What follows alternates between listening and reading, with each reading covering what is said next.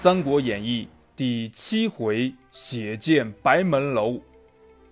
话说上一集我们说到，吕布用辕门射戟的方式化解了一场战争，他还请纪灵和刘备吃了一顿饭。这顿饭里边呀，还有一道菜，什么菜呢？芜湖的脆枣，香酥红枣干零食，干果蜜饯。哎呀，这些新疆特产呐，给那刘备和纪灵馋的，吃了一个又一个，吃了一个又一个。这俗话说得好呀，吃人家嘴软，拿人家手短。那你看纪灵这大胖子，吭哧吭哧吭哧，吃了人家好几袋这新疆特产，他好意思不退兵吗？什么？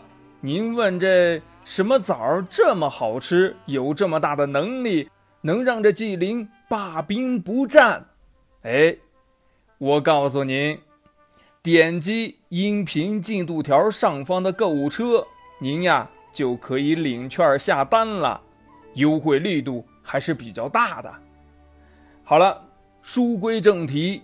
这用辕门射戟的方式决定战与和的办法，其实呀，它还是不牢靠的。果然，在这纪灵回到寿春之后，这袁术又以结亲家的办法来结好吕布，目的呀，还是为了攻打刘备。这吕布呢，就决定将自己的女儿嫁给袁术的儿子。这事情呀，他已经联系好了。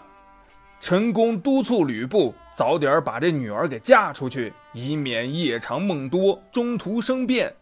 这吕布呢，立即操办起女儿出嫁的事情。刘备原来的幕僚陈规、陈登父子知道了，识破了这是袁术疏不见亲的计谋，为刘备是捏了一把冷汗。这一天呢，陈规抱病来见吕布。听说吕将军要死了，某乃特来向将军吊丧。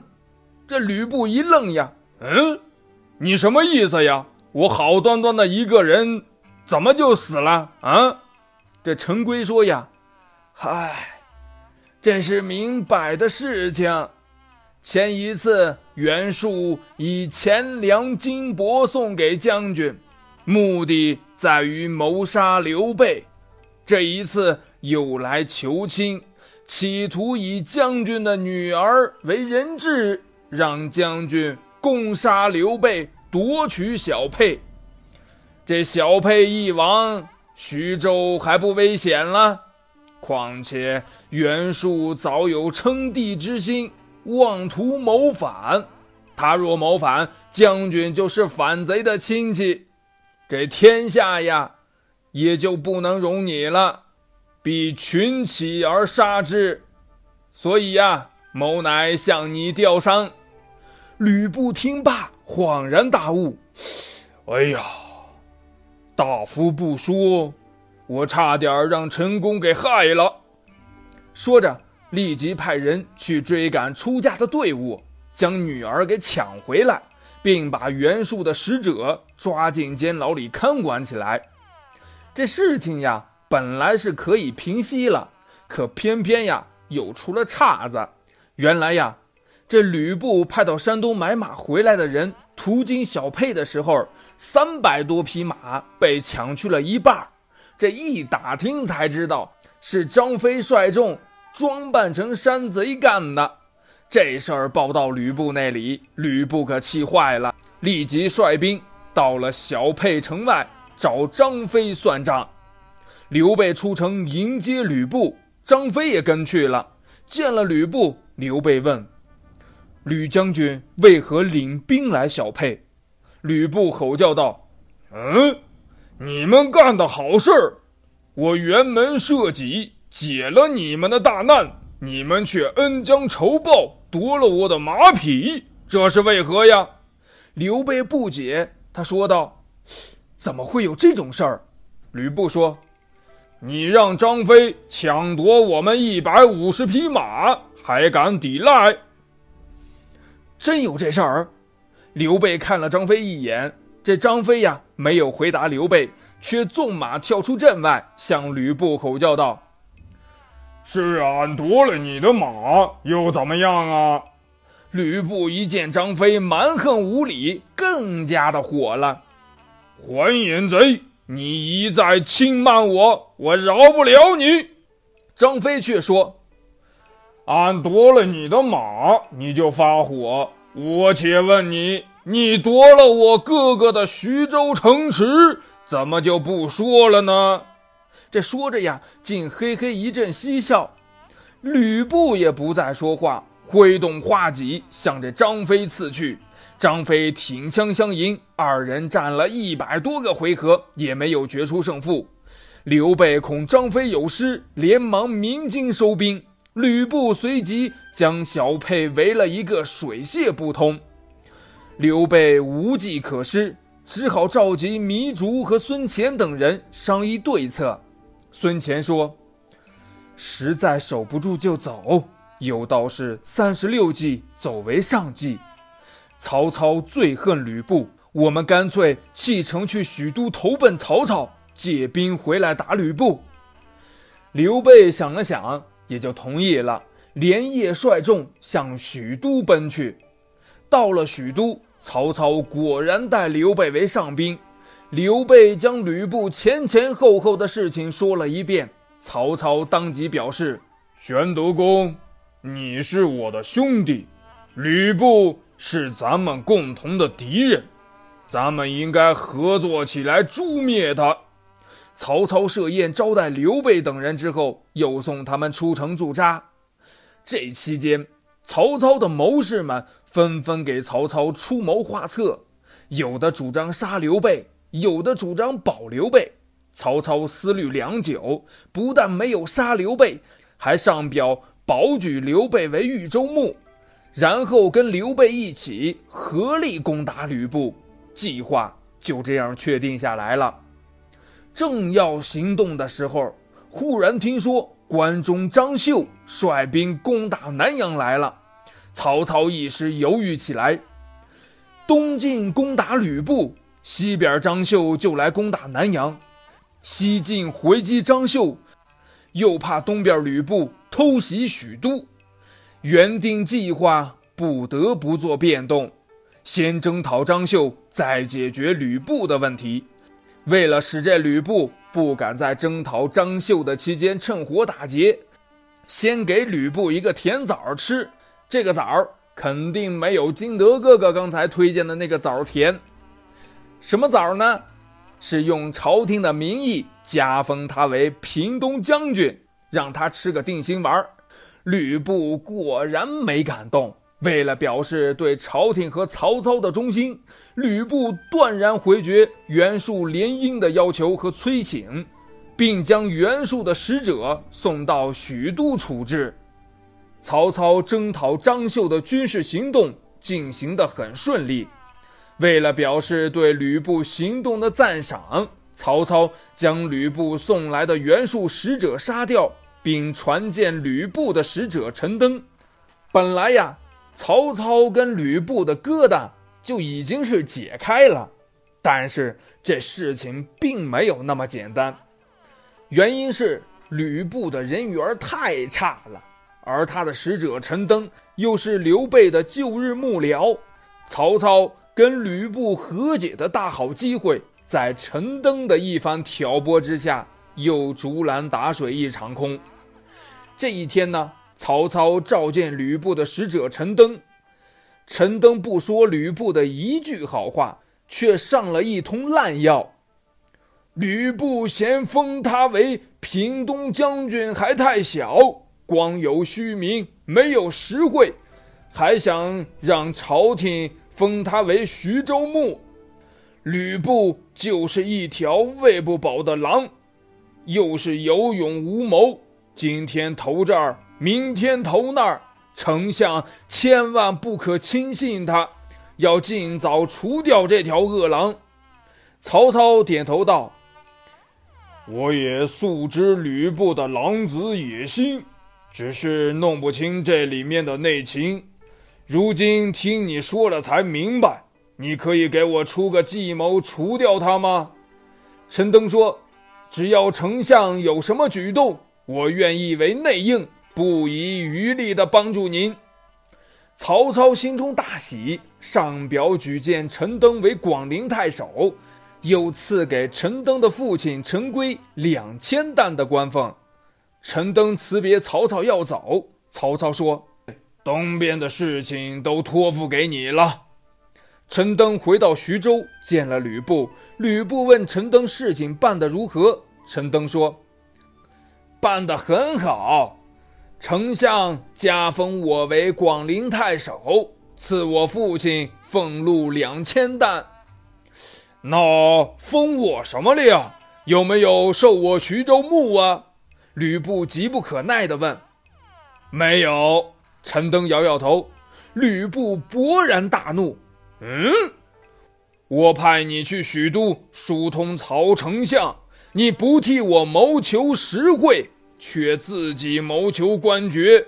前些日子，我听信你父亲的话，绝了袁术的联姻大事。如今在曹操那里又一无所获，我上了你们父子的当了。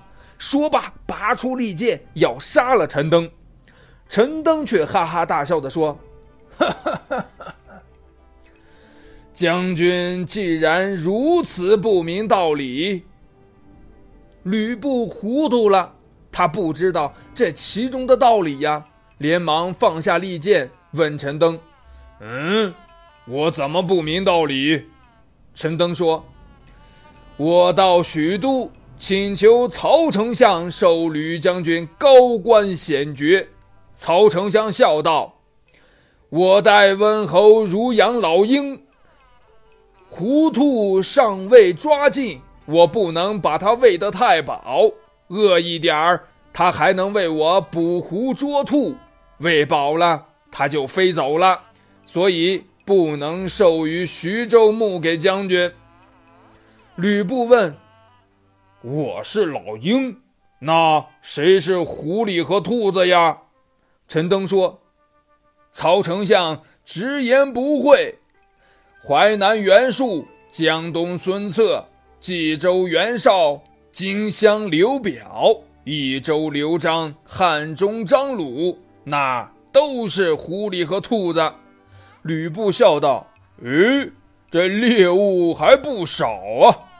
曹丞相知道我吕布本领高强，这是给我指派军令呢。”吕布很开心，忽而又愧疚地说。哎，刚才错怪先生了。陈登摇头说：“我受点责怪没什么，只要曹丞相不错怪将军就行了。”正当吕布要为曹操出力卖命的时候，袁术派遣七路大军向徐州杀了过来。吕布吓坏了，立即召集文武官员商量对策。陈宫当着陈登父子的面向吕布进言道：“原因全在陈规、陈登父子二人身上。依我之见，我们应该杀了他们父子，以谢罪淮南袁术。”吕布听罢，什么话也不说，立即让人将陈氏父子捆绑起来斩首。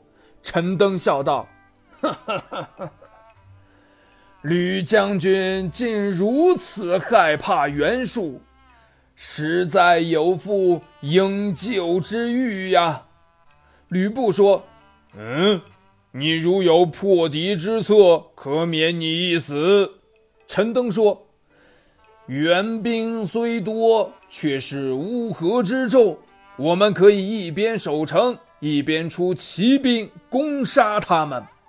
袁术七路兵马中有两路原是汉师旧部。”一是韩先，一是杨凤，二将跟袁术面和心不和，我们可以写信给他们，再连接刘备等人来个里应外合，这样袁术就能被生擒活捉了。嗯，说得好，就这么干。吕布叫道：“这事情的发展呀，还算是顺利。”吕布出战告捷，为曹操进一步讨伐袁术扫清了道路。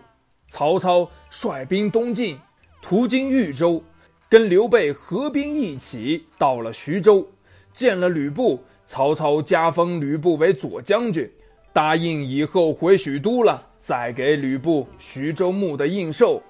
吕布很高兴，决心跟曹操和刘备一起征讨袁术。这时，江东会稽太守孙策派人送来书信，自愿配合曹操、吕布和刘备四面围合袁术。曹操立即回了书信，于是，一个共讨袁术的战役开始了。战争在袁术的老窝寿春一带展开。袁术躲在寿春城里，不敢临阵督战。此时，袁术已经自称皇帝，动辄以皇帝威仪处理事务。他召集文臣武将，谋划退敌之策，说：“攻城危险，朕求计于诸臣，请速奏良策。”文臣武将说什么的都有。有的说，现在正值粮荒，军事无粮，百姓也无粮，不宜出战。待围兵粮尽之后，自然会退走的。有的说呀，皇帝不能跟我们一起挨饿，快东渡淮河，暂避敌锋吧。袁术无计可施，只好弃城东去避难。曹操的军粮也很紧张，为了缓解士兵对缺粮的不满情绪。曹操用嫁祸于人的卑鄙手段，先让粮官以小壶发放粮食，诱杀粮官以平息士兵的怨言。曹操称之为借人头。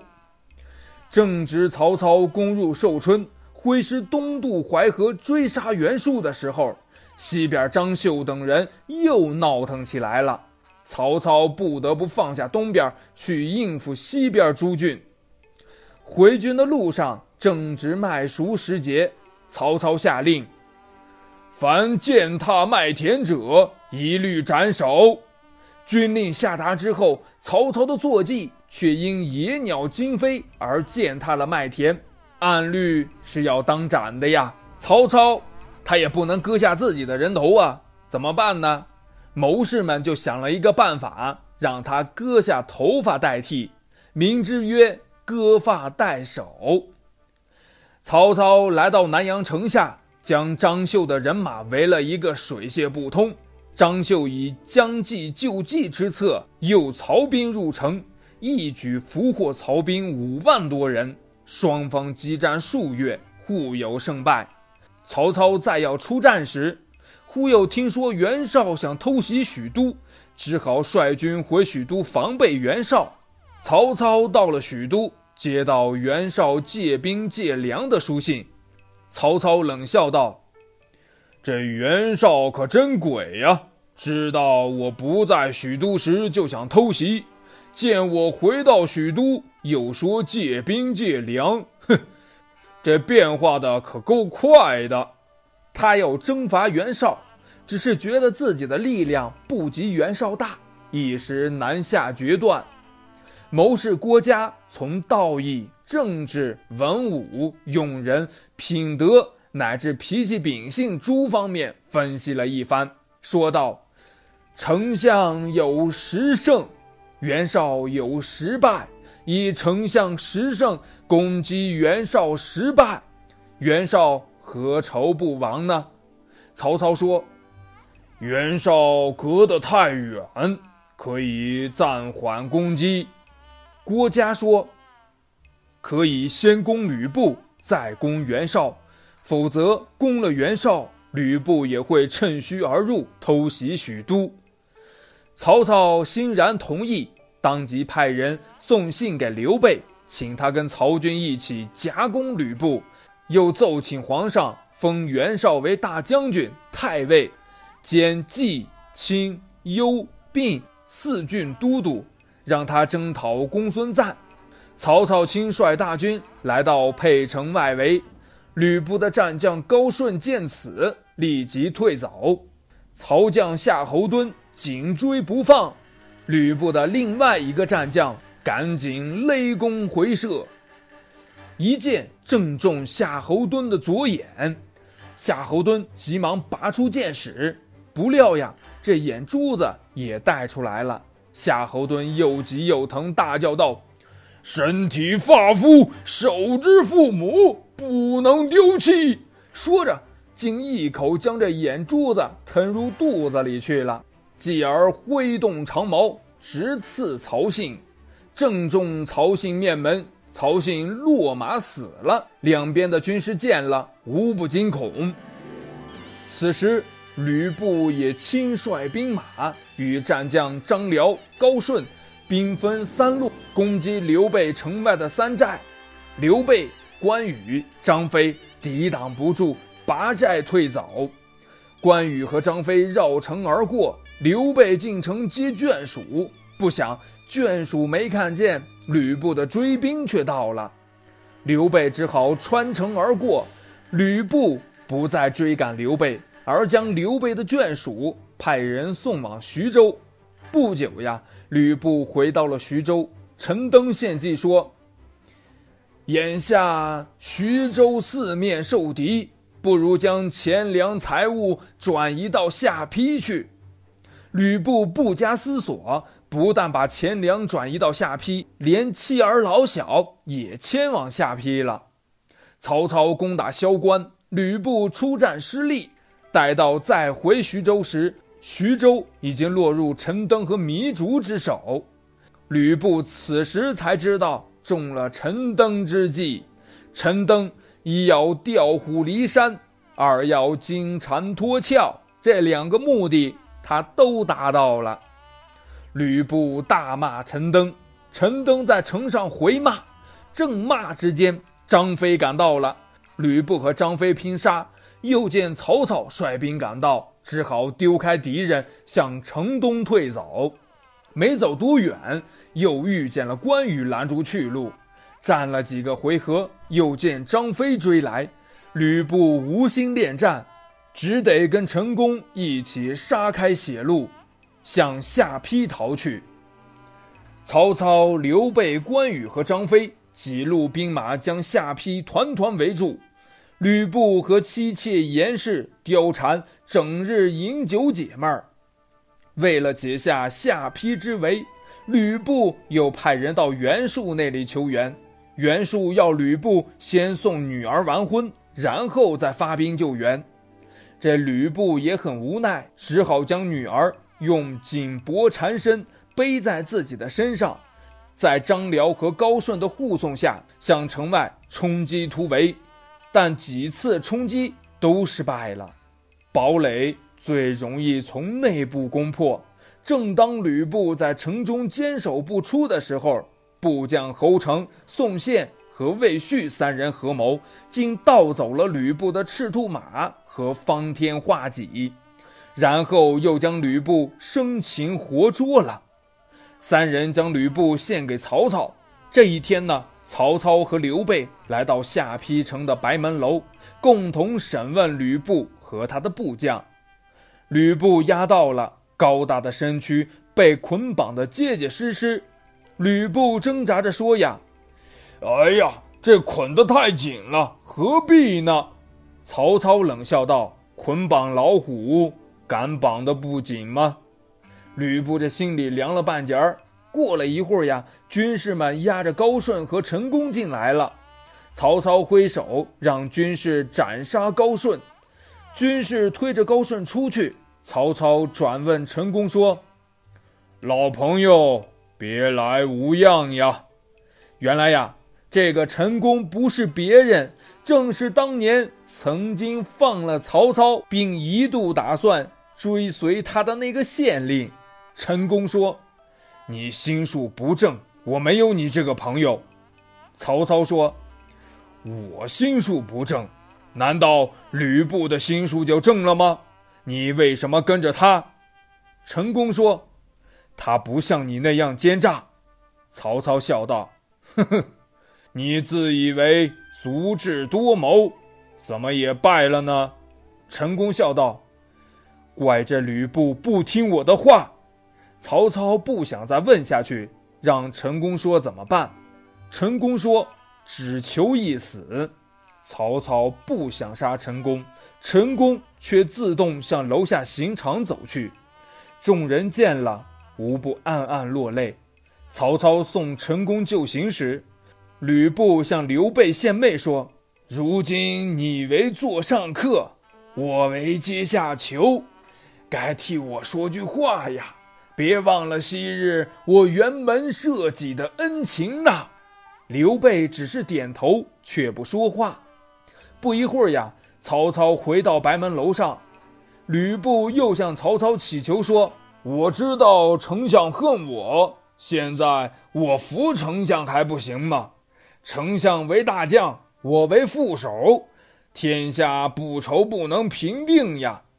见曹操不说话，又指着刘备骂道：“无信无义的是他刘备！”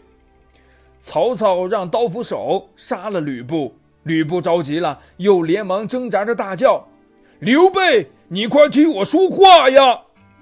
一会儿功夫，吕布对刘备的态度竟然变了三次，看来呀，他的精神已经完全崩溃了。